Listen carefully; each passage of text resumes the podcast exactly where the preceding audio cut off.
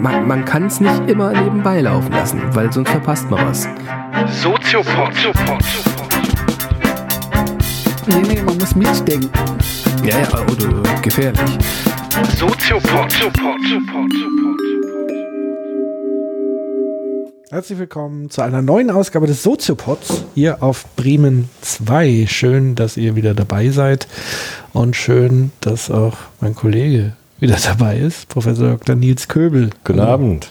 Ich freue mich, dass Patrick Beidenbach wieder mir gegenüber sitzt. Und wir haben wieder ein großes Thema im Gepäck und wir haben gar nicht so viel Zeit, um dieses große Thema zu behandeln. Deswegen sputen wir uns ein bisschen Okay. äh, und gehen sozusagen gleich in die Vollen. Wir hatten letzte Woche oder vor zwei Wochen das Thema ähm, Werte oder Ethik und Moral. Und jetzt verfolgen wir genau diesen Strang noch ein Stück weiter, nämlich äh, zum Thema Religion, was ja. auch mit dem Thema Moral, Ethik sehr viel am Hut hat. Ähm, wie immer beginnen wir mit einer Definition. Du hast wieder eine mitgebracht, hoffe ich. Genau, klar. Bei Religion ist es recht einfach, weil man kann es mit einem Wort machen. Religio heißt Bindung oder Anbindung. Und Religion heißt, kann man sagen, die Bindung oder das Verhältnis eines Menschen zu etwas Absolutem, Göttlichen, Jenseitigen. Das ist das, was Religion im Wortbild Sinn äh, bedeutet.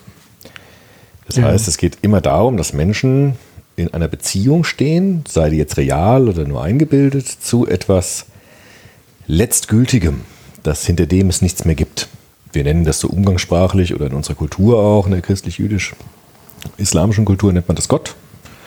Gibt natürlich auch andere Religionen, die dafür andere Namen haben, aber es geht immer um etwas jenseitig endgültiges, absolutes. Ja.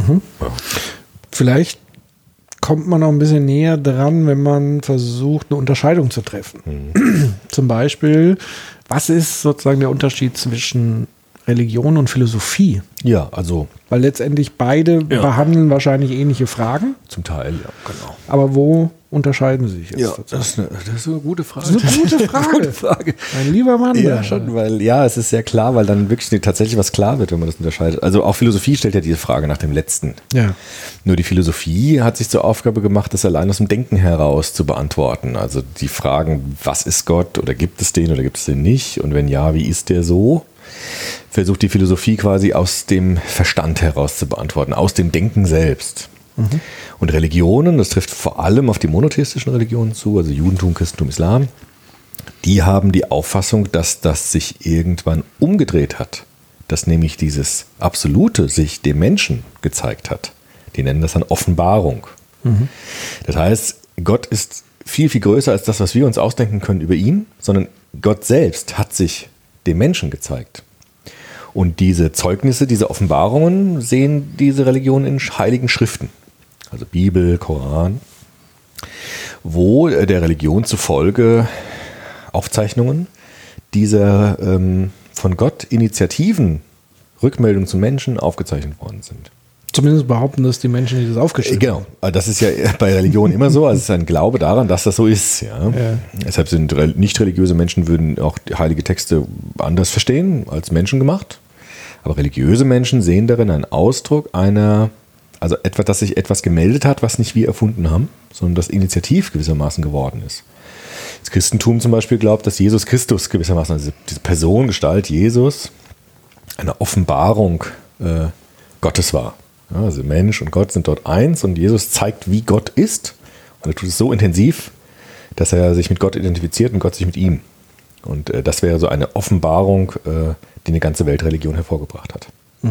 Was ja sozusagen von der Geschichte her, von der Kernstory, gibt es ja schon in anderen Kulturen ähnliches. Ja. Also sozusagen die, wa- was ist die Kernstory von, von Jesus? Sozusagen die Inkarnation Gottes. Genau, Ja. ja. Da gibt es ja zum Beispiel Krishna, Gibt's auch, genau. der quasi als Avatar Ja. auf dieser Welt wandelt und sozusagen durch Gott spricht, handelt Genau. und so weiter. und etwas transportiert, was den Menschen übertrifft. Also was nicht nur menschengemacht ist, sondern worin sich etwas zeigt, was das jenseitige, ähm, allmächtige, ewige ist. Aber kann man da nicht ganz ketzerisch behaupten, dass sozusagen die Religion Antworten auf diese philosophischen Fragen liefert, Ja. stärker als es vielleicht so Ja. manche Philosophie vermag. Ja, schon. Also ich meine, der Hauptunterschied besteht jetzt quasi, Philosophie ist Gottdenken von unten, ne? also vom Menschen her, Hochdenken. Wie bei Karl Jaspers zum Beispiel, der hat ja auch so einen Gottesbegriff, aber einen philosophischen Gottesbegriff, der also aus dem Denken heraus entsteht. Die ähm, Vorstellung oder die Idee, dass es so das geben könnte. Und Religionen sagen, Moment mal, es ist nicht nur ein Menschengedanke, sondern es ist etwas Erfahrenes, eine Offenbarung, die auf uns zugekommen ist. Also quasi Religion von oben. Ja, also von oben und von unten, so ist der Unterschied. Also Philosophie macht das von unten und Religion machen das von oben. Die treffen sich natürlich dann auch in der Mitte. Also Religionen waren immer schlau genug, sich an der Philosophie zu orientieren, weil sie dann auch ihre Botschaften verbinden konnten mit philosophischen Botschaften. Es gibt auch Theologie dann ja als Wissenschaft, die versucht, den Glauben an, an diese Offenbarung mit der Vernunft zu verbinden, sodass kein Unfug damit passiert, sodass man möglichst versucht, einen Ausgleich herzustellen und so weiter.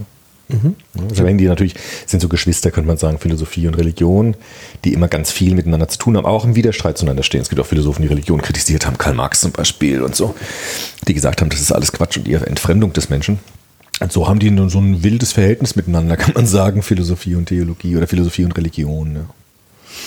Wenn ich jetzt mal so in die Rolle des Hardcore-Atheisten Ja. schlüpfe, sage es ist doch alles Quatsch, Ja. was, was die da erzählt. Und es geht im Endeffekt doch eigentlich nur darum, ähm, Macht und Herrschaft über andere Menschen ein Stück weit mit auszuüben oder auch ein Stück weit, wenn man so nochmal Richtung Kant denkt, die Vernebelung Ja. des eigenen Hinterfragens, des Denkens, also die Gefahr an Religion oder religiösen Botschaften eben an diesem Prinzip der letztgültigen Antworten geben auf ungeklärte Fragen, steckt ja immer auch die Gefahr da drin, Leute dumm zu halten. ja, Ein Stück weit. kann man ja auch sehen. In der Geschichte ist ja immer wieder passiert, dass Religionen so verwendet wurden zum Machtinstrument oder zum Unterdrücken von Menschen. Das ist so passiert. Die Frage ist dann halt, ist das das Wesen von Religion, dass es das tut? Ist es deshalb erfunden worden oder ist es nur ein Missbrauch von Religion? Also das ist sozusagen immer die große Frage, die bisher natürlich unentschieden ist. Also es gibt so verschiedene, auch aus der Soziologie, ich bin ja kein Theologe, ich bin ja Sozialwissenschaftler. Und deshalb kann man soziologisch sagen, gibt es so verschiedene Theorien, wie man Religion sehen kann. Und eine hast du eben schon angeboten, nämlich die Theorie, dass äh, Religion auf einer Projektion beruht. Ja, also zum Beispiel Sigmund Freud war so ein ganz prominenter Psychologe, der das gesagt hat, aber nicht nur er, sondern andere auch, der gesagt hat, wir haben bestimmte menschliche Themen, zum Beispiel Macht, Abhängigkeit, Herrschaft und projizieren die auf ein jenseitiges Wesen, um sie dadurch auch zu verstärken zum Beispiel. Aber der Grund des Göttlichen liegt im Menschen. Also es gibt keinen, keinen Gott außerhalb von uns, sondern wir schaffen Gott und projizieren gewissermaßen Charaktereigenschaften von uns nach oben. Also der Philosoph, der das ganz stark gemacht hat, war Ludwig- Feuerbach, hieß der. Der hat gesagt, ähm, Gott ist eigentlich äh, eine Erfindung des Menschen, die auch eine sinnvolle Funktion hat zum Teil, die auch ähm, passt, ja, auch Dinge erleichtert. Luhmann würde sagen, Komplexität reduziert. Ja. Gott vertrauen. Ja, genau. Also auch Antworten gibt auf Fragen, die wir noch nicht beantworten können. Aber letztendlich ist Gott eine Erfindung des Menschen. Das ähm, gibt so eine Theorie, die das sagt. Und da hat man dann auch soziologisch die Funktionen, die diese Projektion äh, beinhaltet, ausdifferenziert. Also da gibt es zum Beispiel die äh, Identitätsfunktion, ja, also die Frage, wer bin ich in dieser Welt? Was für eine Funktion, welchen Platz habe ich in dieser Welt? Kann mir Religion ganz gut beantworten, weil es eine Kosmologie beinhaltet. Und da weiß ich, wer ich bin in dieser Welt zum Beispiel. Oder es ist, manche sagen, es ist ein Kit für Gesellschaften. Also dass zum Beispiel moralische, ethische Fragen äh, ganz gut religiös transportiert werden können, weil sie eben über diese Welt hinaus auch noch solche Strafandrohungen zum Beispiel haben, wenn man gegen solche Sachen verstößt. Also gibt es verschiedene individuelle und gesellschaftliche Funktionen, die Religion erfüllt und deshalb wurde sie im Laufe der Zivilisation äh, entwickelt und weitergeführt. Das wäre so ein funktionaler Ansatz, der ist in der Soziologie auch sehr verbreitet. Äh, gibt es auch viele Autoren, die das so sehen. Macht ja auch sehr viel Sinn jetzt so Ja. vom Vernunftaspekt aus gesehen. Also klar. selbst wenn man sagt, Erfindung von Gott, also der Mensch erfindet Gott, ist ja so das eine, aber man, man kann sich ja tatsächlich nicht vorstellen, dass eine Offenbarung Gottes ohne den Menschen stattfindet. Ja. Also du brauchst das, ist so wie der Baum, der fällt und niemand hört, dass er fällt. genau. Gute Also das heißt, ohne den Menschen gäbe es Gott in dem Sinne auch gar nicht. Oder er könnte Ja. sich nicht offenbaren. Also er kann sich ja nicht durch einen Hund offenbaren. Ja. Kann Ja, er schon. ja, aber das der Mensch müsste das sozusagen wieder registrieren. genau. Das. Also ohne also Gott ohne Mensch. Ist auch eigentlich Funktioniert für uns zumindest nicht denkbar. Ja, ja. Also es ist ein sehr anthropozentrisches Ja. Ding. Ja, also wie gesagt, dieses funktionale ähm, religiöse ähm, Denken ist ziemlich verbreitet. Ähm, hat ja auch was für sich. Man kann ja auch sagen, dass äh, oftmals Wissenschaften gerade bei religiösen Fragen ähm, dann in Konflikt gekommen sind. Ne? Also wenn es auf bestimmte Antworten religiö äh, auf bestimmte Fragen religiöse Antworten gab und die Wissenschaft hat versucht, das materialistisch aufzulösen. Wir erinnern uns an diese drei Bäume ne? beim Dilthey. Da war so ein Streit zwischen dem Baum des objektiven Idealismus und dem Baum des Naturalismus. Das gab es sehr häufig in der Geschichte. Dass man gesagt hat, es ist doch nicht Gott. Es sind so kleine Lebewesen, die wir nicht sehen können, die uns krank machen. Es ist kein Fluch. Ja. Ähm, das ist natürlich immer wieder passiert. Von daher kann man sagen, unabhängig davon, ob das jetzt die letzte Antwort ist, was Religion ist, kann man sagen, dass Religionen im empirischen Sinn, also die konkret existieren, real existierenden Religionen, um es mal so zu sagen, immer auch Funktionen haben. Gesellschaftliche Funktionen. Ganz unabhängig von der Frage, ob das alles ist, was Religionen haben, aber sie haben auch immer unzweifelhaft Funktionen für Individuen und Funktionen für Gesellschaften. Aber kann man auch nicht sagen, dass, ähm, also klar, die Funktion ist ja so ein bisschen einleuchtend, das hört sich aber auch sehr rational wiederum an. Ja, ne? schon, genau. Aber es ist ja immer auch was Emotionales. Ja, richtig. Also äh, klar, es ist eine emotionale Entlastung zu wissen, Mhm. da wurde die Welt von dem erschaffen und ich muss mir da keine Sorgen machen und Gott behütet mich und ist dabei. Manchmal ist er aber auch stinksauer genau. und bestraft. Und, Ja, richtig. ähm, das heißt aber, da steckt doch sowas, also zum einen, glaube ich, was abgedeckt wird, ist so das Bedürfnis nach Sinnsuche. Ja, man nennt es auch Kontingenzbewältigung, Ja. nennt man das auch. Ne? Also Kontingent ist alles das, was nicht sein müsste, aber zufällig so ist, wie es ist. Ja. Und Menschen suchen ja, wie wir bei Niklas Luhmann erfahren haben, der Systemtheorie, immer irgendwie Sinn und Bedeutung. Ja. Also wir leben ganz schwer damit, wenn wir irgendwas einfach so haben und haben keinen Sinn drin. Ja? Und da sind natürlich Religionen sehr schön, weil sie natürlich sofort eine Sinnstiftung geben können. Ob die dann wirklich stimmt oder ob das eine andere Sinn dann später dann rauskommt, ist eine Frage. Aber äh, Religionen haben da diese Kontingenzbewältigung äh, im, im Angebot, könnte man sagen, im Säckchen drin. Ja? Also sagen, egal was passiert, Religionen können so einen letzten Sinn dir anbieten.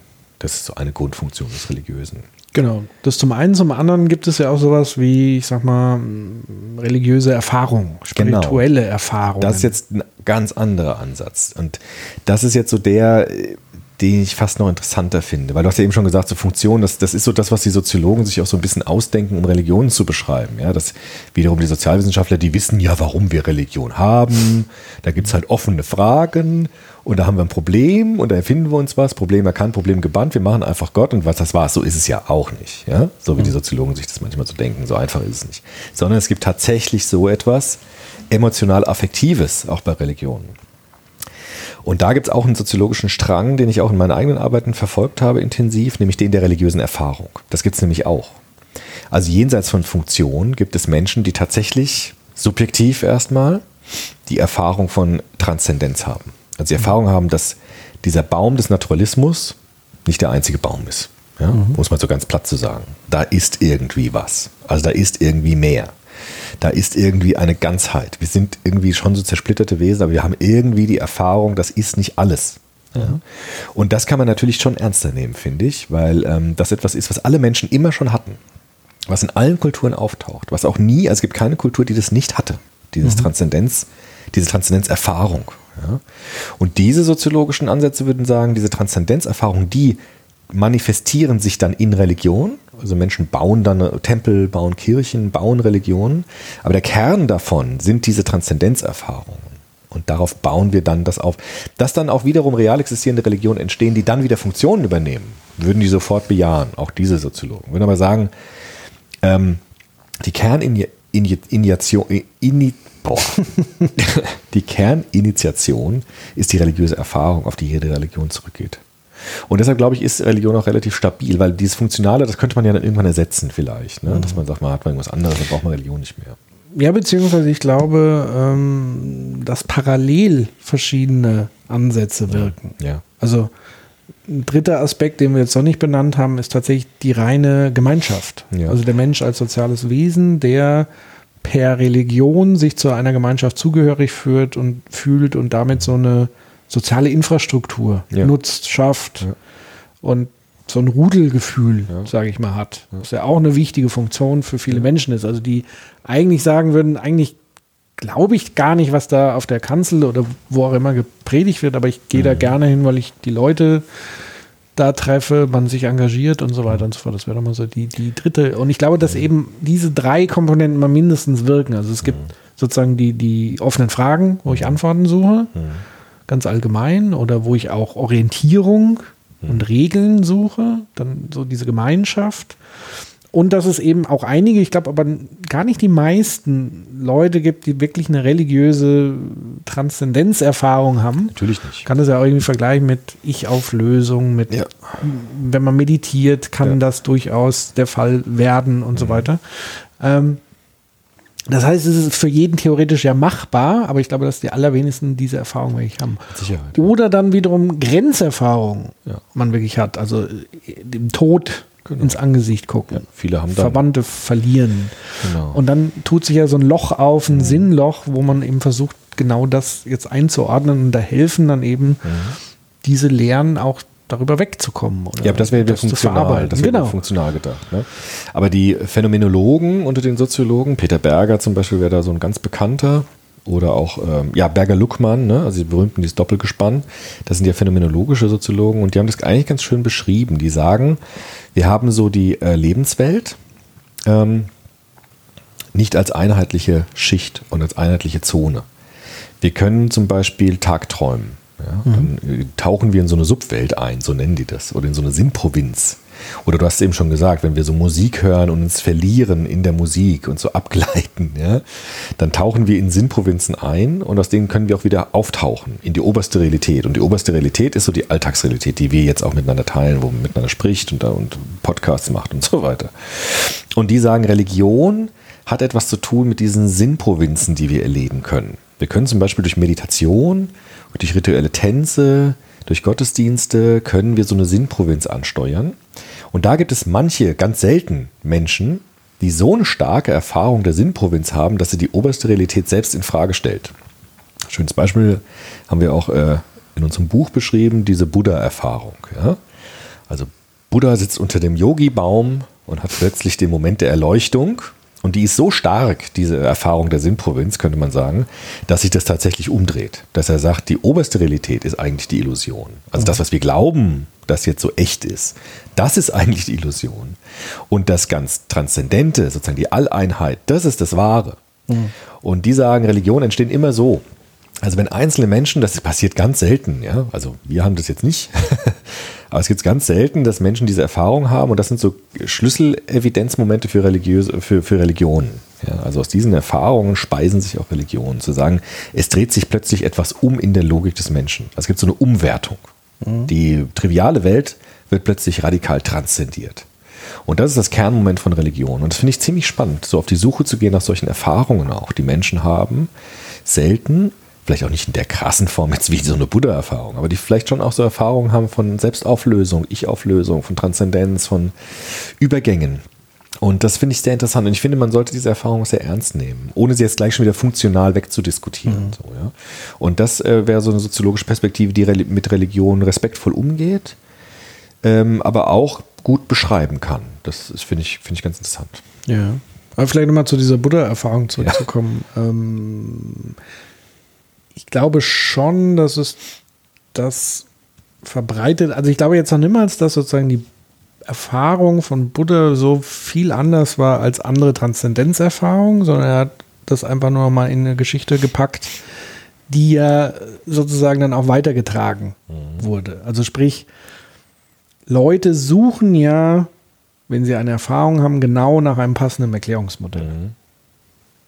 Siddhartha in dem Fall hat vielleicht sein eigenes formuliert oder entwickelt oder er bezieht sich tatsächlich auch, ich weiß nicht, woher, woraus sich sozusagen der Buddhismus speist. hinduistischen. Hinduistisch ist ja relativ ähnlich. Vieles Ja. wird ja da sozusagen übernommen. Also es gibt diesen Weltgeist, gibt es ja. das war dann bei Buddha später dieses All-Eins Nirvana. Also Nirvana ist tatsächlich auch nicht, nicht nichts, sondern eher diese Ja. ultimative Verbundenheit. Das Absolute. Halt. Das Absolute, genau.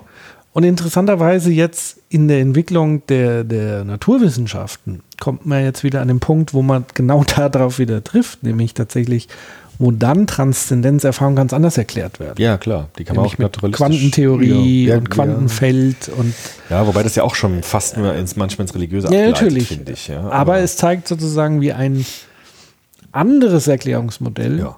Genauso für die gleiche Erfahrung sozusagen greifen kann. Ja, oder zumindest anders andere. beschrieben wird. Ne? Genau. Also ich glaube schon, dass Buddha halt zumindest, anscheinend hat er ja so eine Erfahrung gemacht, dass er ein neues Narrativ entwickeln musste, weil das alte nicht mehr stimmig war. Ja, also das gibt es ja natürlich schon. Also dass es sozusagen neue Erfahrungen gibt, die sagen, okay, die bisherigen Geschichten, die wir erzählt haben, die stimmen nicht mehr ganz. Ich muss dem was hinzufügen. Gut, da, da kenne ich mich zu wenig aus, inwieweit sozusagen da die Differenz zum Hinduismus ist. Weiß ich ja. Aber zumindest kann man es auch für die monotheistischen Religionen sagen. Also es gab ja anscheinend immer das Bedürfnis, ähm, religiöse Geschichten weiterzuschreiben, weil sie das, die Erfahrungen zum Teil nicht standhielten. Ja. Und äh, deshalb auch ähm, sozusagen fortgeführt wurden oder verändert wurden, weitergeschrieben wurden. Und ich denke schon, dass religiöse Erfahrungen immer so Initiationen sind, um religiöse Narrative weiterzuführen.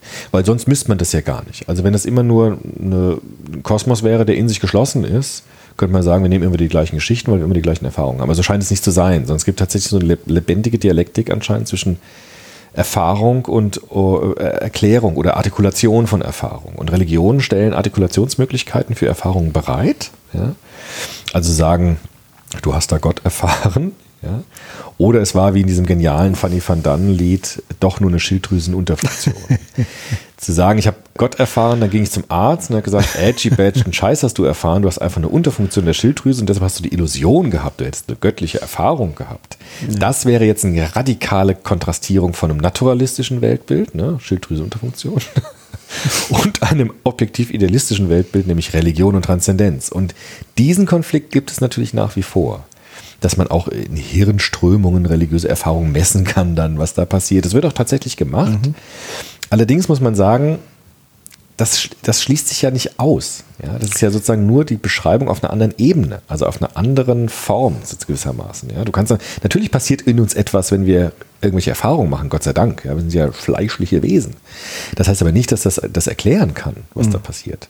Und deshalb ist dieser, wie bei Dilter, der Dilter war halt sehr schlau, weil er irgendwie schon damals gesehen hat, das geht nie auf mit diesen Bäumen. Also nie wird ein Baum sagen, so jetzt hab ich's und du stirbst aus. Das klappt nicht, weil du kommst am Ende nie auf die Lösung, das war jetzt eindeutig das oder das war eindeutig das, weil das ist halt mehr perspektivisch, die ganze Geschichte. ja, es kann halt beides gleichzeitig sein. Ja, klar. Ja, also, weil damit mit Schilddrüsenunterfunktion äh, beantworte ich halt die Frage, warum tritt Ja. die jetzt auf bei Genau. mir? Wie ist das und was löst es dann aus? Mhm. Und also man kann da natürlich messen und man macht nichts anderes, wie da auch wieder ein Modell drüber zu stülpen. Ja, Und versuchen, eine einfache Antwort auf ja, Erfahrung zu geben, die eigentlich nicht erklärbar ist. Ja, ich meine, es ist vielleicht auch entlastend zu sagen für Menschen. Manche Menschen kann das auch eine Funktion haben, zu sagen, Gott sei Dank, es war nur eine Schilddrüsenunterfunktion und keine Höllenvision oder sowas. Ich weiß nicht, ob das jetzt hervorgebracht werden kann mit so einer Schilddrüse. Aber ähm, zu sagen, es, ich kann es materiell auflösen, kann ja auch eine Entlastung sein. Ja, zu sagen, ich kann es wieder kontrollieren, weil Wissenschaften sind ja auch, könnte man fieserweise sagen, erfunden worden, um auch die Welt kontrollieren zu können, um sie auch handhabbar zu machen. Ja, also Luhmann würde auch sagen, Komplexitätsreduktion ist ja auch ein Wesensmerkmal der Wissenschaften. Ne? Nur man kann sagen, wenn ich ein religiöser Mensch bin und diese Narrative kenne und an sie glaube, dann verwandeln sich ähm, meine Erfahrungen des Lebens in so eine religiöse Tiefenschicht hinein. Es macht natürlich einen Unterschied, ob ich bei Tai Chi Übungen sage, ah ja gut, das sind jetzt Muskelanspannungen, Entspannungen und Sehnen, die da miteinander wirken, oder ob ich sage, ich spüre das Chi. Ja, das macht einen Unterschied, weil das Narrativ Chi diese Erfahrungen bei diesen Bewegungen in eine Tiefe vertieft. Also es ist dann tatsächlich eine stärkere Erfahrung. Es ist eine andere Erfahrung, als wenn ich nur sage, naja, das sind halt irgendwelche Nerven, die da aktiviert werden oder die da sich entspannen und so weiter. Von daher haben Religionen dann die Funktion, wenn man jetzt bei einem Funktionsbegriff bleibt, die Erfahrung des Alltags in einer tiefen Dimension zu verankern und sie, und sie sozusagen ähm, neu zu lesen und dadurch auch zu intensivieren oder zu verstärken oder auch zu vertiefen. Und das ist das, was Religionen auch anbieten. Könnte man auch ganz einfach behaupten, Religionen lassen den Zauber zu Ja, und Wissenschaft entzaubern. Ja, das war so Oder die die klassische- Absicht der Entzauberung. genau. Das hat ja Max Weber gesagt, über den werde ich am Donnerstag Gott sei Dank noch Vorlesungen halten. Hoffentlich klappt das. Aber ich graut mir jetzt so ein bisschen vor, weil das so schwierig ist. Ähm, der hat genau das gesagt. Ja, also die Wissenschaften entzaubern die Welt. Also der Zauber geht verloren. Und damit geht ja auch was verloren. Eine Facette des Menschen, die ja auch gelebt werden will. Irgendwie. Anscheinend. Oder von sehr vielen Menschen gelebt werden will. Weil sie sagen, wenn diese Transzendenz weggeschnitten wird, fehlt dem Menschen etwas. Ja? Ich meine, man kann ja auch das übertragen auf andere Formen des Mensch, der menschlichen Erfahrung. Wir haben ja zum Beispiel auch die Erfahrung der Musik. Natürlich kann man auch ohne Musik leben. Natürlich kann man sagen, auch das ist nur eine Funktion, ja, dass wir uns ablenken, dass wir irgendwie uns einen schönen Abend machen mit Musik. Natürlich kann man das sagen. Und natürlich können wir auch leben ohne Musik. Die Frage ist nur, ist es ein, Menschen, ein menschengerechtes Leben, wenn wir auf Musik verzichten? Oder schneiden wir uns damit nicht eine Sinnfacette einfach ab, die, die wir halt schon, die auch uns angemessen ist? Ja? Und so würde ich Religion auch vergleichen. Also wenn irgendein Philosoph sagt, das hat ja auch mal ein Soziologe gesagt, in irgendeiner Kneipe, ich weiß nicht mehr, wo das war, Religion brauchen wir nicht. Ja, war so ein marxistischer Re- Soziologe. Er hat gesagt, Religion brauchen wir nicht. Habe ich zurückgefragt, wer ist dieses Wir? Also wer ist das Wir? Brauchst du Religion nicht? Das ist ja absolut in Ordnung. Aber dass du jetzt sagst, wir als Menschen brauchen Religion nicht, das ist eine absolute Übergriffigkeit. Weil Milliarden von Menschen sind religiös und wollen glauben und brauchen das anscheinend schon. Und wir haben als Soziologen, Besserwisser wie wir sind, nicht das Recht zu sagen, wir brauchen das nicht. Das wäre ja so, als wenn ich sagen würde, Theater brauchen wir nicht. Literatur, Dichtung brauchen wir nicht. Das ist ja das, was die Taliban sozusagen. Ja, richtig. es äh, ist eigentlich auch, dann kommen wir schnell in so fundamentalistische Ja. Kreise rein. Ne? Und das ist immer die Gefahr. Also sagen, wenn wir das funktional alles auflösen, äh, ist es eine Gefahr zu sagen, wir sind da übergriffig und sind auch zu schnell in unserer Vorstellung, was Menschen denn so brauchen und was nicht. Ja, ich glaube, auch das liegt wieder daran, dass der Mensch an, an und für sich immer auf der Suche ist nach einfachen Antworten auf komplizierte Fragen. Das ist Luhmann, ne? Komplexitätsreduktion. Ja, aber auch den Punkt zu sagen, wir brauchen Religion nicht. Also Ja, das ist ja. ja. so der schnelle Rückschluss. Also irgendwie, man hat ein Phänomen, ein Einzelfänomen wie Terrorismus, jemand sprengt sich in die Luft im Namen Gottes. So. Da fängt man gar nicht an zu differenzieren, Richtig. zu gucken, war der überhaupt psychisch auf, auf der Rolle? Ja. hat, ihn, hat er noch andere Motivationen außer die Religion an sich? Mhm. Ähm, ist es eine Hardcore-Strömung aus einer großen Strömung? Mhm. Also was, sondern dann ist sozusagen der Umkehrschluss, ähm, Religion muss man an sich, ist scheiße. Genau, weil aus Religion entsteht ja nur schlecht. Das sieht Genau. man ja. Genau. Das ist auch wieder so eine Komplexitätsreduktion. Genau, und das sind, Richtig, Ja. genau. Und deshalb, wenn wir vielleicht jetzt noch einen Schritt weiter gehen, also wenn wir uns jetzt mal einlassen darauf, dass es halt Religion erstmal gibt, ja. Ja. Und es ist halt ein Phänomen, das Menschen haben. Äh, Sind jetzt Soziologen, die schlauen Soziologen sind jetzt natürlich genau da dran, was du jetzt gesagt hast. Wir gucken jetzt nicht nur, was Menschen glauben oder warum, sondern wie sie glauben. Also die Art der Religiosität. Das ist nämlich auch ganz entscheidend. Stichwort Fundamentalismus, Terrorismus Institutionalisierung. oder Institutionalisierung oder Aufklärung und Religion, humanistische Religion, die auch viel Gutes gebracht hat, Dietrich Bonhoeffer, Martin Luther King und so weiter und Mahatma Gandhi. Und wir schauen nicht nur darauf, äh, ob jemand religiös ist, sondern auf die Frage, wie jemand religiös ist. Also die Art der Religion. Darin liegt nämlich oftmals etwas Gefährliches oder etwas Ungefährliches. Das hat der Hans Sahner sehr schön gesagt, ja, ein Schüler von Jaspers. Der hat gesagt, nicht nur was man glaubt, sondern wie man glaubt, ist entscheidend. Und ich glaube, das ist wirklich eine interessante Frage. Und das ist jetzt eine empirische Frage. Man kann zum Beispiel Interviews machen, habe ich ja gemacht auch in meinen Arbeiten. Was glaubst du eigentlich? Ja, und erzähl mal, wie es dazu gekommen ist, dass du diesen Glauben hast. Und dann plötzlich merkt man, wie die Leute drauf sind. Ja, dann sitzt also, gibt es Leute, die sagen, naja, also ich glaube, weil ich das als Kind schon beigebracht bekommen habe und das hat mir immer gut getan, deshalb bin ich dabei geblieben. Ja, Oder manche erzählen tatsächlich von solchen Erfahrungen, irgendwie als die Oma starb oder als mein Kind geboren worden ist, da habe ich irgendwie gemerkt, wow, es gibt mehr, ich gehe doch wieder mal in die Kirche und gucke mir das an, weil ich habe jetzt irgendwie erfahren, da ist vielleicht ja doch mehr dran, als ich dachte. Und so kann man sehen, dass es auch dann verschiedene Arten des Religiösen gibt. Und da kann man auch sagen, also Peter Berger, dieser Berger Luckmann, die eine Hälfte von Berger Luckmann, die hat jetzt so drei Typen von Religion rausgearbeitet. Wollen wir uns die mal angucken? ja. Ja. Also er sagt, es gibt so drei Grundformen des Religiösen. Die lassen sich auch in allen Religionen irgendwie wiederfinden. Und er sagt nämlich, es gibt einmal die deduktive Religion, die deduktive Religiosität. Musst du erklären. Muss ich erklären. Also er sagt, Religionen, wenn sie in die Moderne eintreten, ja, also im Mittelalter in traditionellen Gesellschaften war das irgendwie kein Problem, da war Religion selbstverständlich. Da fiel man eher auf, wenn man nicht religiös war, sondern war es fast unmöglich, nicht zu glauben. Wenn Moderne in die Religion eintreten, äh, Quatsch, wenn die Religionen in die Moderne eintreten, haben sie ein bestimmtes Grundproblem. Nämlich, sie müssen sich mit der Tatsache konfrontieren, dass sie nicht alleine auf der Welt sind. Also es gibt andere Religionen. Es gibt Menschen, die sind nicht religiös. Es gibt Menschen, die glauben was ganz anderes als sie selbst. Und daraus entsteht ein kognitiver Druck auf den einzelnen Gläubigen. Ja, also wenn ich jetzt religiös bin und sehe, hoppla, Äh, ich weiß gar nicht, ob das stimmt, was ich glaube, weil es gibt ja so viele Möglichkeiten zu glauben. Warum bin ich denn ausgerechnet der, der jetzt Recht haben soll? Mhm. Entsteht natürlich ein Druck der Rechtfertigung, könnte man sagen. Ja? Jetzt ein schöne, wo war denn dieser Film? Ich weiß, in irgendeinem Film hat es gesagt, hat ein, ein Schauspieler gesagt, ähm, ich kann irgendwie alles nur falsch machen. Also Mhm. entweder lande ich bei dem in der Hölle oder bei dem in der Hölle. oder so, ja. Deshalb ist es irgendwie total schwierig, sich irgendwie zu entscheiden. Ja, wer weiß denn schon, wenn ich jetzt irgendwie in den Himmel komme und da steht dann plötzlich jemand ganz anderes, als dass ich dachte. Dann habe ich gesagt, oh Mist. Das klingt irgendwie nach Woody Allen. ja, genau. so das in- sind so. instinktiv. Shit, es waren doch, es waren doch die Hare Krishnas, die recht hatten. Oder irgendwie so halt. Ne? Also das, das sind ja gleich so Probleme, die da auftauchen. Und dieser kognitive Druck kann man jetzt in drei Arten bewältigen, sagt er. Und die erste Möglichkeit ist, deduktiv zu antworten. Das sind Antworten auf diese Herausforderung. Zu sagen, zurück zur Tradition, zurück zur Eindeutigkeit und zurück zum festgeschriebenen traditionellen Glauben. Aber könnte dann muss man sich ja wirklich festlegen dann. am- Genau. Also man entscheidet sich ja bewusst dann dafür, das ist der absolut richtige Genau. Weg. Ja. Und das ist sozusagen die Einigelungstaktik. Kann man sagen. Man kann es auch ein bisschen überspitzt sagen, Fundamentalisierung von Religion. Ja? Mhm. Also nur ich habe recht und alle anderen nicht. Und alles, was jetzt in die Moderne mir entgegenbringt, ist Lüge. Was ja letztendlich äh, nicht nur auf religiöser Ebene, spiritueller Ja, ja. Ebene momentan der Zeitgeist so ein bisschen Der zu sein scheint. ja, stimmt. Also, das gibt's Also im Politischen? Ja, richtig. Ja, also so, Ja, ne, stimmt. Alles ist Fake News, Ja, was ja, nicht ja, dem ja. entspricht, Genau. meinem Weltbild. Ja, Ähm, das sind die Rechten, das sind Ja. die Linken und Genau. da wird das, Das ganz stimmt. klar eingeordnet. Das gibt es da schon. Man könnte auch jetzt mit Luhmann äh, sagen, religiöser Komplexitätsreduktionismus. Ja? Also Mhm. wieder zurück zur Eindeutigkeit. Alle anderen Lügen, die nicht meiner Meinung sind. Ja. Ist nicht ungefährlich, weil alle anderen sind der Feinde dann. ja, sag mal so, das lässt nicht unbedingt den Druck ab.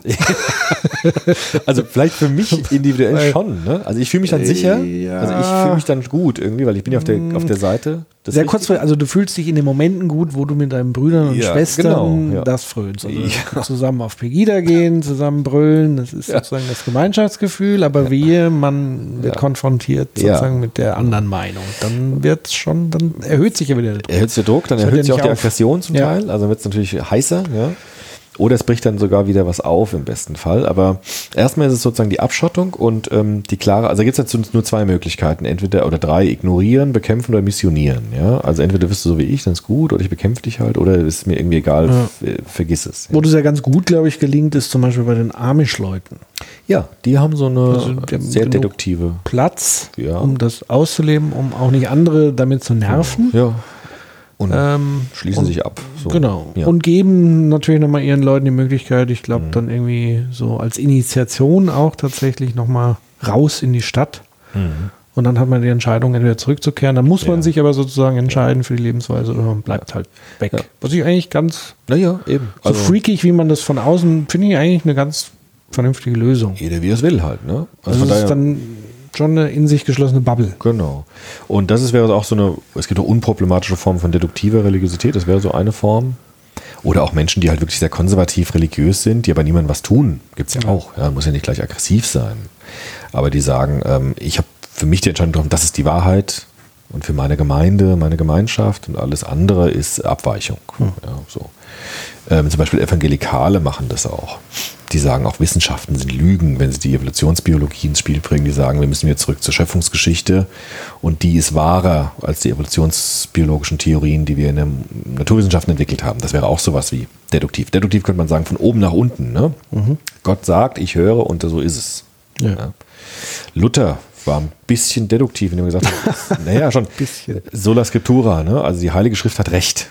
Und das, ist, das war auch zu seiner Zeit nicht ganz unsinnig, weil er hatte gegen den Papst damit, also er hatte mit der Bibel gegen den Papst revolu revolutioniert, weil er gesagt hat, äh, ich habe meine Wahrheit hier drin und ich lasse mir von dir nicht erzählen, wie das gelebt werden soll, weil ich übersetze die Bibel für alle Menschen, sodass die alle nachgucken können und nicht mehr abhängig sind von dir. Da war das ja auch gar nicht schlecht. Hat ja auch was Befreiendes gehabt, sogar was Demokratisierendes in gewisser Weise, aber auch Schattenseiten. Witzigerweise äh, habe ich vor kurzem äh, Markus Lanz gesehen, wo Richard David Precht Ja. drin saß und der ordentlich Schon über- wieder, der ist ja über zwei Sendungen da drin. der ist ja. öfters zu Gast.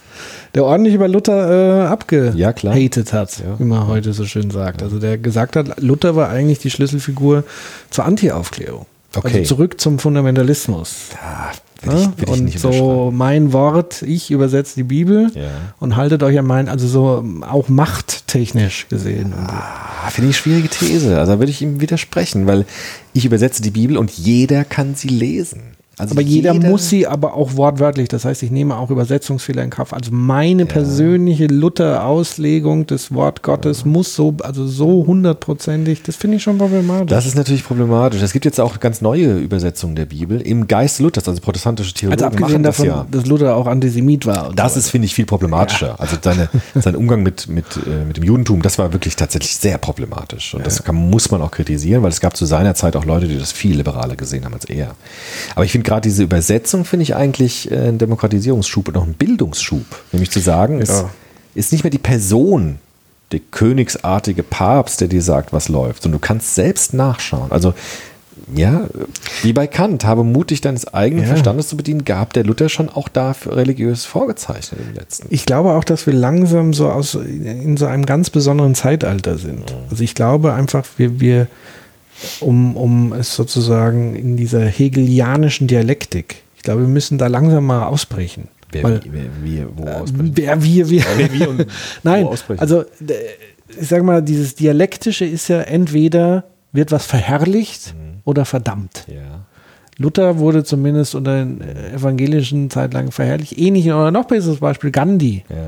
Der so als Überfigur, wo man aber jetzt rausgefunden hat, naja, Auch so wahr, knuffig, knuffig war der jetzt auch nicht in vielen Situationen, war ein Frauenfeind und Ja, so weiter und so fort. Ähm, und das heißt, das meine ich halt, diese, diese entweder ist jemand so allheilig oder es ist, weißt du, und das, Ja. so stelle ich mir das beim Luther-Thema. Ich glaube, dass Luther sozusagen ganz wichtige Impulse für die damalige Zeit, aber viel auch sozusagen verquer ist. Und jetzt ist so, so die Tendenz, vorher wurde er überhöht und jetzt drischt halt mal jeder wieder drauf, sodass man das wieder nach unten drückt. Ist ja auch wichtig, auch in den Bauernkriegen und so weiter. Luther hat eine problematische Funktion gehabt, hat auch jetzt nicht Gilt er nicht auch so ein bisschen als Schlüsselfigur für den äh, 30-jährigen Krieg, ja, klar, das war ja dann der Konfessionskrieg, Ja. Katholisch, evangelisch. Ohne den wäre es hätte es nicht gegeben, zumindest nicht in der Form. Aber zumindest kann man sagen, dieses Deduktive ist eine Form des Umgangs mit Religion. Ja, also, also nur das gilt und alles andere ist Quatsch. Ja. Du hast jetzt im Grunde schon ein bisschen vorgezeichnet mit diesem Dialektik oder was du darunter verstanden hast mit Dialektik von Hegel. Das ist nicht richtig. Doch schon. Was du da drunter Naja, weil jede, jede, also das mit Dialekt Hegel ist ja natürlich, muss jeder mal gucken so. Also das war ja, kein- ist ja, ist ja auch egal, lassen Sie jetzt mal so. Äh, die andere Seite ist jetzt ähm, Reduktionismus, sagt es der Berger. Zu sagen, ich versuche gewissermaßen über Übersetzungsleistungen zu bringen. Also die Bibel ist nicht wörtlich zu nehmen. Jesus ist nicht übers Wasser gelaufen im empirischen Sinne, dass er das wirklich gemacht hat, sondern darin steckt eine existenzielle Botschaft für mich, zum Beispiel eine psychologische Botschaft. Ja? Also wenn du deinen Geist befreist, dann ist das so, als ob du übers Wasser laufen könntest. Oder eine politische Botschaft. Ja, es gibt Marxisten, die gesagt haben, Jesus war doch eigentlich Marxist schon damals. Ja, Also gleicher Lohn für alle, egal wie lange du arbeitest, das Weinberg-Bild. Oder eben äh, Psychotherapeuten, die gesagt haben, Jesus hat ja auch nichts anderes gemacht als Psychotherapie mit den Menschen. Das wurde dann in der Bibel so aufgeschrieben wie Heilung, aber dass der Blinde wieder sehen kann, ist eigentlich auf die Seele bezogen. Ja, also plötzlich hat er wieder aufgelebt und das ist ja eigentlich nichts anderes als das, was wir jetzt ja auch in unserer Psychotherapie machen und so weiter. Und das nennt er Reduktionismus. Also man zieht gewissermaßen das Magische ein bisschen aus der Religion raus und versucht es in Einklang zu bringen mit der Moderne, also mit Wissenschaft, mit ähm, Medizin, mit Psychologie und Soziologie. Und damit nimmt man ja auch ein bisschen Druck weg, indem man sagt, wir entheiligen die Religion und machen sie als Ausdruck einer sehr anschlussfähigen Ideologie für die Moderne. Ja. Das wurde auch im Protestantismus sehr oft gemacht, zum Beispiel, dass man politisch agiert hat. Sagen, also Himmelreich Gottes heißt, wir müssen das hier machen. Und das heißt vor allem, sich um Arme zu kümmern, vor allem sich um die dritte Welt zu kümmern, vor allem politische Reformationen, re- also Reformen einzustoßen. Und eigentlich ist die religiöse Botschaft wird übersetzt in eine politische Botschaft. So hat zum Beispiel auch der Bischof Huber, der vorvorletzte Bischof, wenn ich es richtig sehe, hat auch gesagt, naja, das Christentum hat im Grunde diese Menschenrechte geschaffen oder hervorgebracht in Amerika. Und das ist eigentlich das Erbe des Christentums für die Moderne, die Menschenrechte. Und die kann ich ganz säkular auch behandeln. Da brauche ich gar keinen Gott mehr. Aber das ist das, was sozusagen aus, den, aus dem Christentum, die, die, Essenz des Christentums sind die Menschenrechte, die global gelten sollen, universal gelten sollen. Das wäre so ein typischer reduktionistischer Ansatz. Ja, wobei ich jetzt nicht den Alleinanspruch an der Menschenrechte eines Christentums, Nein. sondern es sind ja parallel in Asien Genau. Auch Philosophien und so weiter entstanden. wird es ganz schwierig. Enthalten. Also auch da, wie jede Richtung, Ja. gibt es da natürlich auch sofort wieder Anfragen. Ja. Also ist das denn wirklich so? Oder ist Jesus nicht tatsächlich noch ein bisschen mehr als nur ein Psychotherapeut? Denn welcher Psychotherapeut wird schon 2000 Jahre lang in Schriften äh, festgehalten? Also das ist- passiert ja auch nicht bei jedem Therapeuten so, ja. Also das, das sind immer sofort Anfragen. Aber das ist sozusagen der Versuch, mit Religion in gewisser Weise umzugehen. Ja? Also in gewisser Weise so das anschlussfähig zu machen an die Moderne. Als ähm, Storyteller, Ja. Liebhaber, ähm, wäre jetzt natürlich so wieder die Frage, ist es nicht einfach nur eine verdammt gut, gute Geschichte, die in vielerlei Richtungen, wie du sie ja gerade beschrieben hast, anschlussfähig ist. Also dass Ja. die Geschichte an sich so attraktiv ist, dass für jeden was dabei ist. Das wäre aber. Also ja. für die mystisch, Ja. da ist genug Mystik drin. Für die rationalen, da kann ich mir doch auch was rausziehen. Und scheinbar ist die Geschichte an sich so attraktiv, dass man sie gerne weitererzählt. Ich glaube, das, Christentum war so bis vor kurzem. Da war für Ja. jeden was dabei. Deshalb war es auch so erfolgreich. Ja. Ich habe heute den äh, neuen Bischof von Mainz gehört, der hat den Semestergottesdienst bei uns eröffnet. Mhm. Und er hat gesagt, es ist ein großer Fehler anzunehmen, wenn eine Religion erfolgreich ist in der Welt, ja, also empirisch größer wird, wächst, Reichtum ansammelt, dann wäre sie automatisch wahr. Das ist, wurde lange Zeit gedacht. Okay. Ja. Auch im Christentum. Das Christentum ist sehr erfolgreich gewesen. Im Mittelalter hat er Eroberungskriege gewonnen, hat sich über die ganze Welt, hatte Reichtümer angesammelt. Und es war für viele Menschen ein Zeichen dafür, dass das stimmt, was die sagen. Ja. ist ja auch nach Popper, können wir ja sagen, was sich bewährt, ja. Ja. und was bleibt, ist irgendwie besser, als das, was wegfällt. Nur da ist es auch ein Riesenproblem, weil äh, jetzt ist ja das Christentum, zumindest in Europa, auch stark im Abnehmen. In Deutschland ist es ja, sinken die Zahlen immer weiter. Heißt es jetzt, okay, wir haben uns doch geirrt, das stimmt doch nicht? Also es kann nicht der Maßstab der Religion sein, zu sagen, wir sind in der Welt erfolgreich und das ist der Maßstab für unsere Bewährung sozusagen. Das, das ist sehr gefährlich, das zu sagen, weil da müsste man ja heute in Deutschland sagen, äh, ihr habt Ja. euch anscheinend doch geirrt, weil die Leute treten immer mehr aus. Ja, böse Zungen, so wie die meinige, hätten jetzt gesagt, naja, jetzt, wo äh, das wieder hier zurückgeht, Ja. dann drehe ich das mal schnell um Ja, genau. und stelle das in Frage, weil es ja, letztendlich ist es wieder ein Selbstschutz. ja klar, du kannst ja nicht sagen, stimmt. Also, Ja, ja, das- das, kann, man, kann man so Kann man so, so, so, aber das ist die Gefahr natürlich, wenn man das so einseitig das sieht, ist, dass man dann, wenn man auf der, das macht, macht man immer nur dann, wenn man auf der Gewinnerseite ist. Ja, halt, natürlich. ne? Klar. Ah, Lang genug getan. Eben. Und jetzt ist man nicht mehr da. Da muss man jetzt gucken. Muss man sozusagen in Genau. Frage stellen. Ja. Also das ist immer die Frage, wie gehe ich damit um, dass ich das auch anschlussfähig an die oberste Realität habe, quasi meine religiösen Erfahrungen und die religiösen Glaubenssätze und so weiter. Aber da, dann steckt Hm. da schon drin, in Religi der, der Erfolg von Religiosität ist dann schon die Verbreitung. Ein Stück weit, oder? Ist das so? Ich weiß nicht genau. Ich würde keinen Erfolgsmaßstab an Religion anlegen wollen, weil jeder Maßstab ist ja irgendwie schwierig, finde ich. Was ist denn der Maßstab? Ich würde sagen, der ein Maßstab ist, wie glücklich Menschen damit sind und Ja. wie hilfsbereit und ethisch gut sie handeln. Ja, Aber was ist dann sozusagen wirklich der Grund, warum Menschen sich töten im Namen Ja. einer Religion? ja. Weil die, Wa- Was ist ja. da der Ansporn, die Motivation? Die können es ja auch sein lassen. Ja, schon. Also ne? ich könnte es ja im stillen Kämmerchen machen. Ja. Da habe ich trotzdem alle Benefits. Aber was macht es nochmal? Das ist schwierig zu sagen. Ne? Also Hans Joas, ein bekannter Religionssoziologe, sagt eben, weil Menschen das tun, sich wegen Religion umzubringen oder andere auch umzubringen zum Teil, zeigt, dass da so eine unglaublich starke emotionale Bindung an Religion dran ist bei diesen Menschen. Das ist eben nicht nur eine kognitive, funktionale Überzeugung, sondern es ist eine Bindung an ein Wertesystem. Und diese Bindung ist so identitätsstiftend, so stark, dass Menschen auch bereit sind, sich dafür umzubringen, sich dafür zu Ja. opfern. Er sagt ja, man bindet sich an so Religionen, wie man sich an Personen bindet. Manche Menschen sind auch bereit, für eine Person zu sterben. Ich opfere mich für dich. Und da ist es die Religion, die für die Menschen so wichtig ist, emotional so wichtig ist, dass sie zum Teil bereit sind, auch dafür zu sterben. Ja. Das macht, macht hochgradig Sinn. Also ich überlege gerade, weil was sind alternative Bindungen? Alternative Bindungen wären ja zum Beispiel, ich habe eine Familie, Ja. ja, wo alles super ist und da fühle ich mich gebunden. Und das wäre auch so ein Szenario, wo ich persönlich jetzt sagen Ja. würde, Da- wenn man mich vor die Wahl stellen würde, Ja. ich oder meine Familie, sage ich, nehmt mich. Ja. So, das, glaub, das ja. wäre so ein Ja. Punkt, wo die Bindung so stark ist. Genau. Ja. Und jetzt denke ich nämlich gerade an, an wirklich die ganzen Fundamentalisten, Extremisten, wo ist der größte Erfolg in der Rekrutierung? Das sind meistens Leute, die keine Bindung Ja. mehr haben Ja, richtig. im sozialen engen Ja, Umfeld. Also angefangen tatsächlich in den Kriegsgebieten, wo Familien gestorben sind, ausgelöscht wurden, wo dann auch gleichzeitig ein Feindbild hochgepoppt ist, nämlich diejenigen, die die umgebracht haben. Und dann werde ich natürlich anfällig für, wenn ich dann daherkomme, hör zu, ich biete dir die ultimative Lösung, ich biete dir die ultimative Bindung über dein Leben hinaus. Du musst keine Angst mehr haben vor dem Tod, So ist es. weil ich biete dir das. Dann kann man tatsächlich annähernd sich vorstellen, Ja. warum manche Menschen dafür bereit sind zu sterben. So ist es. Also es ist dieses affektive, diese Bindung an dieses System. Lass uns noch die dritte, Hegel hast du gesagt, Dialektik heißt, es gibt noch ein drittes Ding, was jetzt so ein bisschen darin auflöst dann. Nach Berger wäre das die induktive Form des Religiösen. Also deduktiv von oben nach unten, nur meins stimmt, alle anderen sind falsch. Reduktiv, ich reduziere das und äh, transportiere das in die Alle Welt haben recht, nur ich nicht, oder? Ja, alle, haben- alle haben recht, weil irgendwie kann man es immer so drehen, dass jeder Okay. damit was anfangen Ja. kann. So, so salopp Ja. gesagt. Ja, ich mache so, ich mach so ein Brei draus, wo sich jeder bedienen kann. Das ist Ja. reduktiv. Es gibt auch induktiv. Und induktiv ist jetzt dieses mit den religiösen Erfahrungen. Also man sagt, es gibt religiöse Erfahrungen, die nehme ich ernst. Und es gibt Religionen, die ähm, helfen, religiöse Erfahrungen zu artikulieren und zu transportieren, damit sie nicht verloren gehen, auch wenn ich sie selbst nicht gemacht habe. Bin aber immer wieder bereit, auch Religionen in Frage zu stellen. Also Peter Berger nennt das der Lob des Zweifels.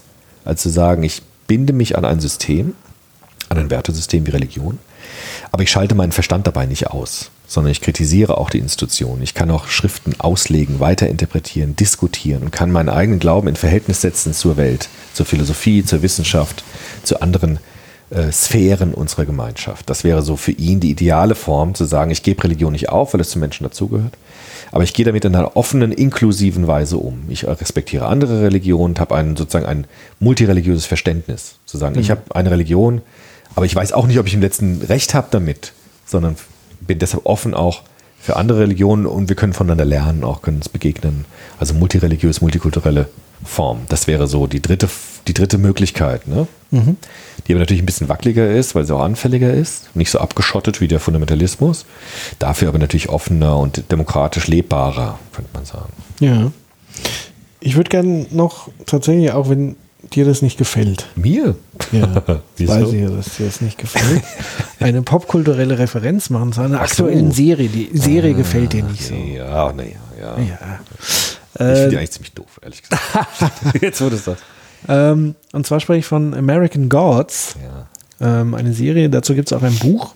Das ist so, ja, schon sehr poppig, sehr rau, sehr hart. Man kann das so ein bisschen vergleichen mit Tarantino-Filmen.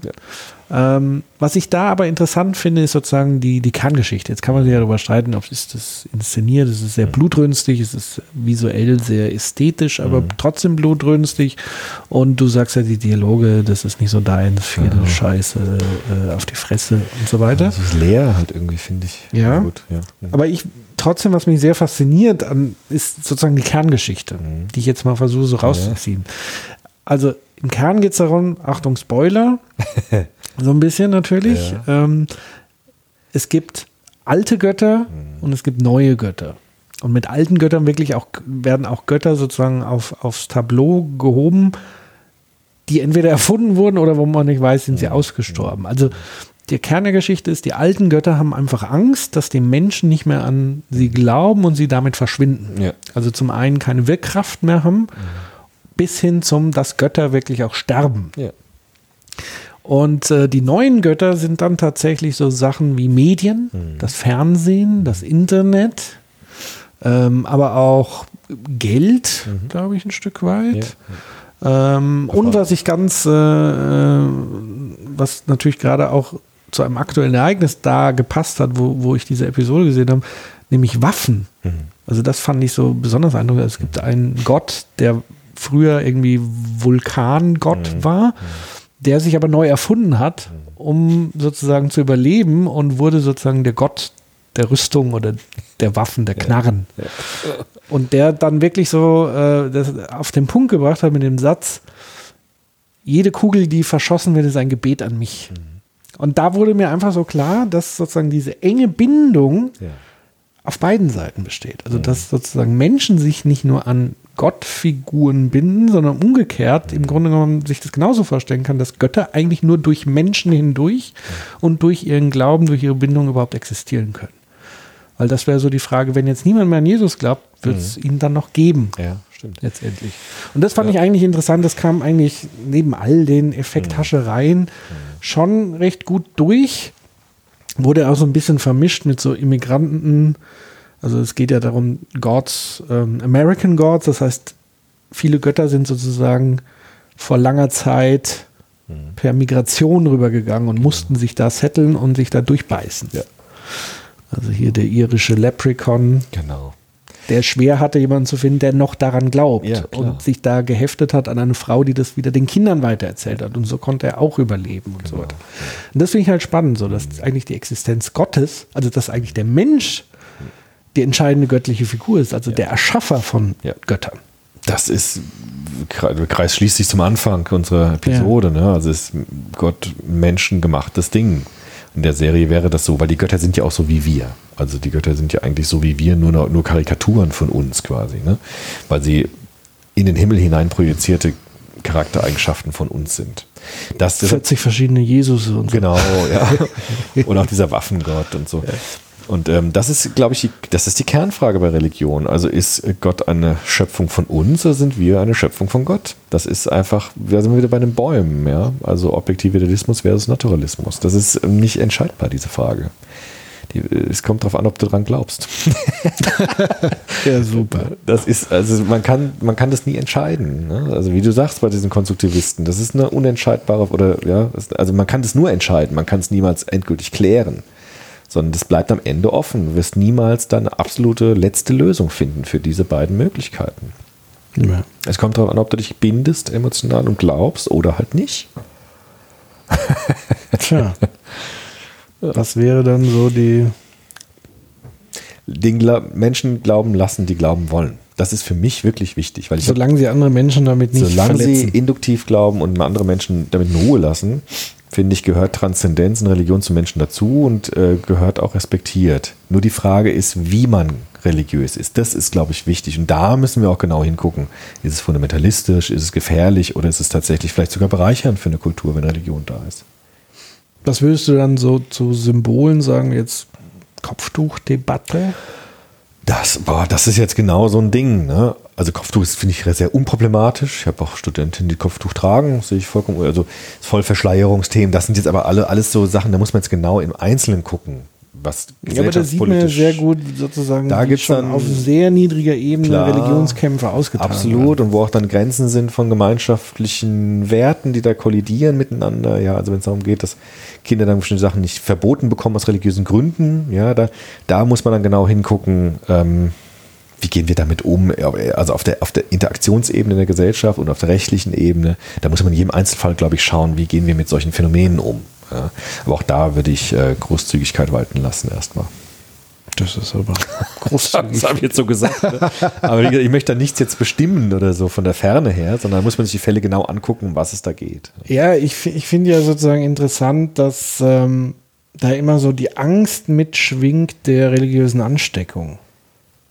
Ja. Also, da, da, dass sozusagen solche Symbole, je mehr das, das Stadtbild prägt, man die größte Angst hat, dass jetzt alle nur noch Kopftuch. Ja. Also, das finde ich halt absurd. Das ist absurd. Also diese weil- Bindungskräfte können nicht einfach anstecken. Das geht gar nicht so. Nee, einfach. aber es hat oft das Gefühl, dass diese Debatte vor diesen Ängsten sozusagen getrieben werden. Also dass, dass irgendwie was, dass wir jetzt plötzlich morgen die Scharia haben, ja. nur weil ein paar Leute das zur Schau stellen, welche Religion sie angehören. Ja, klar. Nee, umgekehrt, ich finde eine, eine Gesellschaft auch sehr traurig, kann man sich kaum vorstellen, aber die keine Religion mehr hätte. Also wo es das nicht mehr gibt, wo keine Menschen mehr glauben. Ich finde das eine sehr traurige Vorstellung. Das fände ich allerdings wieder einen schönen Serien- und Spielfilmstoff. Aber das Wäre so, so, eine Dystopie. ja, schon so ein graues Ding so, wäre wo, wo das. Religion quasi so heimlich, Ja. so wie bei 1984 Gibt's aussieht. ja. Oder wenn Menschen wirklich irgendwann sagen, wir schaffen alle Religionen, aber wir hören auf, einfach auf zu glauben. Ich finde das eine sehr unangenehme Ja, Vorstellung. das geht ja gar nicht. Ja, ich finde es auch überhaupt Also man nicht schön. kann, Die Vorstellung finde ich auch nicht ja schön. ähnlich Ich kann ja nicht nicht glauben. Ja. Naja, aber das Religiöse zumindest jetzt Ja, wobei auch diese Grenzen, wie wir ja in der Diskussion gemerkt haben, sehr schwammig. Also auch das Wissenschaftliche kann religiöse Komponenten haben. Ja, klar. Ich binde mich ja auch an ein Erklärungsmodell und an eine Haltung, Ja, wie ich, ich die Welt sehe. schon, aber ich meine jetzt schon Religion im engeren Sinne, also Glaube an etwas Transzendentes, also etwas Absolutes, Göttliches. Wenn das, das, wenn es das nicht mehr gäbe, fände ich das auch eine Verarmung von der Gesellschaft, muss ich ganz ehrlich sagen. Also Gut, die Okay. Stunde ist schon wieder vorbei. schon wieder vorbei Da. für ein sehr großes Thema. Dafür noch gerade erst angefangen. Vielen Dank fürs Zuhören, Mitdenken. Und wie immer könnt ihr dann etwas später diese Episode abrufen unter www.soziopod.de sowie viele andere Episoden, die wir schon gemacht haben. Und wir hören uns wieder in 14 Tagen mit einem neuen Thema. Und wir können vielleicht noch ankündigen, dass wir demnächst nach Bremen kommen live, nämlich am 11.11. Weitere Infos äh, demnächst hier über den Äther und über den Sender bei Bremen 2, vielleicht da auf der Homepage mal gucken. Wir können zumindest euch schon mal das Datum sagen. Samstag, der 11.11. und zwar wird das im Karton in Bremen Um stattfinden. 11.11 Uhr? 11? Nee. Nee, abends. zum Glück nicht. Ich glaube, Bremen ist jetzt auch nicht so die Fastnachts gleich wieder vergessen. Karnevals gleich Zieh es zurück. Zieh Dumme zurück. Bemerkung. Zieh alles zurück. Professor Dr. Köbel. Ich bin Mainzer. Ich, ich Ja, bin ja. Prof in Mainz. Mir fällt da nichts anderes ein zu. Ja, in diesem Sinne eine gute Zeit und wir hören uns bald wieder. Bis denn. Tschüss.